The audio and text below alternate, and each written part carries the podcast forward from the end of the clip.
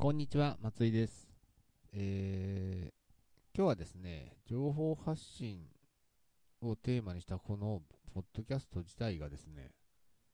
皆さんあんまり関心ないのかなってちょっと思い始めてまして、ちょっとそちょっとその辺について、えー考えてみたいと思います。まあ、まだ、えー3回ぐらいしか出してないので、反応が出るわけもないんですけども、ただですね、インターネットで調べてみてもですね、まあこの、なんでしょう、ホームページとか SNS でどんな情報発信をしていったらいいのか、ビジネス目的で個人事業主や中小企業がどんな情報発信していったらいいんだろうっていうことはですね、あんまりですね、検索、僕のキーワードが悪いのかもしれないですけども、えー出てこないんですよね。なので、皆さん、あの、このどっちかかなと思うんですよ。皆さん意識が向いてないか、あるいは本当に興味ないかですね。ただですね、私が、こう、急に思い立って、こういう情報発信をして、皆さんにですね、えー個人事業主や中小企業の方は、ホームページを通じて、情報発信した方がいいですよっていうふうなことを、これ伝えなきゃなと思って一年発起してやってるわけなんですよ。っていうのは、やっぱり理由があってですね、今後ですね、このやっぱりインターネットで情報発信していかなければ、あの、勝ち残れない、生き残れない、勝てないでしょうね。えまずね、あの、まずね、大企業じゃない、これ聞いてる人、多分ね、えっ、と、上場企業の社長さんとはきっと聞いてないと思うんですよ。よくて、まあ、中堅企業の社長さんとか幹部さんとか聞いてくださってるかもしれないんですけども、でもですね、あのすいません、個人事業主や中小企業、中規模な企業はもしかしたら勝ち勝てるかもし、勝てる分野があるかもしれないですけども、これからはね、この先は何といっても規模を持っている、すなわちお金ですよね。資本力があるとこしか勝てない時代になりますよね。そんな中で生き残っていく、やっていく、ビジネスを続けていくとなると、やっぱりですね、独自な情報発信をしながら、あの、お客さん掴んでいくしかないんですよ。それでおそらくですね、これをまあ、ちょっと聞きかじりなんですけども、B2B っていうのはやっぱり大企業が制していく世界になるっていうふうに聞いてます。まあ、冷静に考えればそうですよね。大企業っていうのはやっぱりその規模がありますから、発注単位もじゃあ個人で賄えるのかっていう量になりますし、えー、とその辺はまたおいおいですね、今日はちょっとそのテーマじゃないんで、機会があればお話したいですけども、えーそんな感じでですね、大企業にはもう勝てない時代がやがて来るんですよね。そんな時にどうしていったらいいのか ?B2B ができないんだったら何するんだって言ったら、もうコンシューマー、カスタマー、直に販売していく、サービスを提供していくっていうことをやっていかないと、やっぱり小規模なところは勝てないっていうか、逆逆にというか、そういう大企業が手を出さない分野でしか商売ができなくなっていくっていうような予測があります。まあ確かにそうなんだろうなって気は僕はするんで、その話を聞いてね、そう思ったので、こういうふうなことをお伝えしてるんですけども、ではですね、じゃあ大企業が出てこない。大企業はまあちょっと、もともと相手にもされないので、そこはちょっと置いておいてですね、じゃあ一体、えー我々、ちっちゃいところ、個人事業主や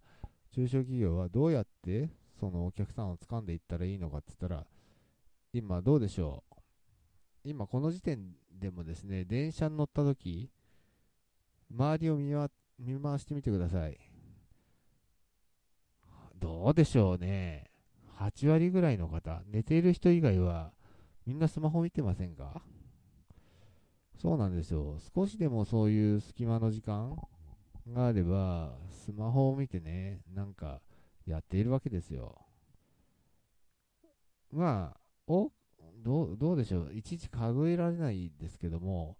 ゲームとかやってる方も多いですし、なんか、うん、SNS やってる方も多いんですけども、一部の方はやっぱりね、あの情報検索していろいろ調べたりしてるわけですよ。そんな中で、そんな中でですよ、歩きながらスマホをやってる人もいるわけですからね。まあ、あれは、まあ、SNS とか夢中になってやってるんでしょうけども、どうでしょうね、ゲームやってる人もいますよね。ああまあ、ちょっと危ないんで、そういうのは皆さんやめましょうね。歩きスマホは危険ですよ、本当に。はい。で、まあ、それはさておき、それだけですね、皆さん、スマホを使って、あの、空いてる時間、隙間時間には、そういう情報検索とかしてるんで、やっぱりですね、インターネット上で情報発信してないと、その隙間時間で検索されて引っかかることすらないわけですよ。やっぱりですね、そこで見つけてもらう、情報発信してるところでお客さんとつながるってことが非常に重要でですね、えー、そもそもだから情報発信してなければ成り立たない世界が来るんですよね。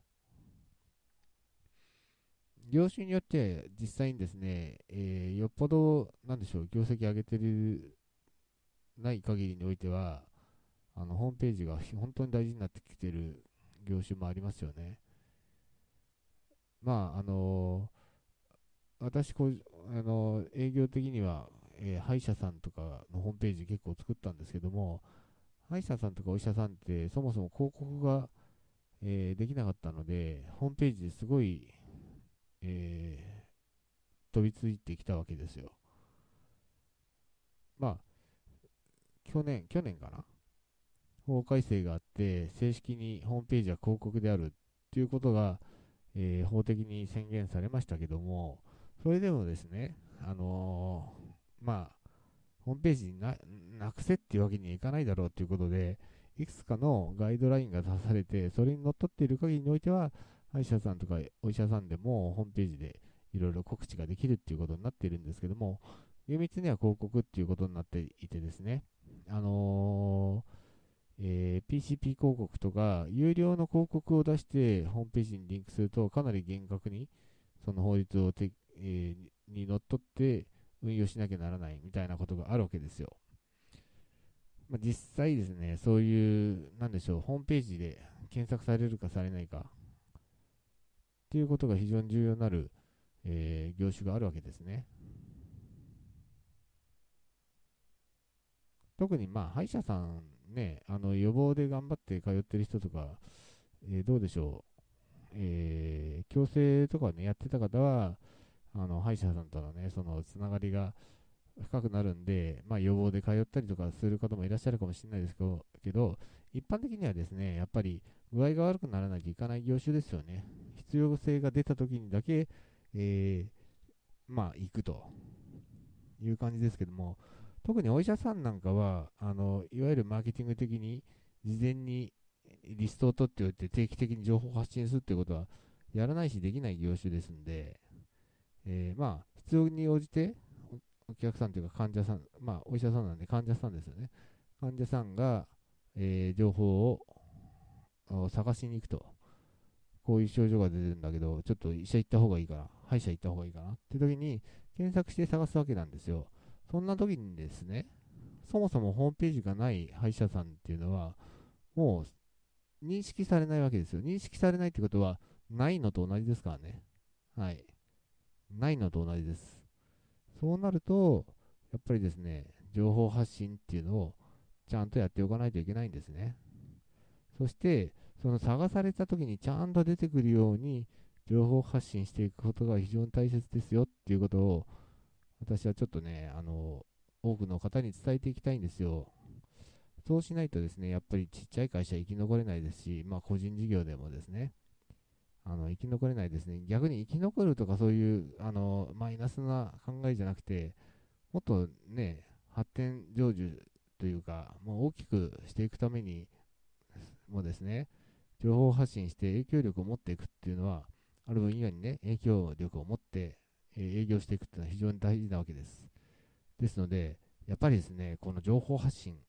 大事ですよってことを、どんどんね、えー、伝えていきたいと思います。ぜひですね、皆さん聞きたいというテーマがあったらお知らせください。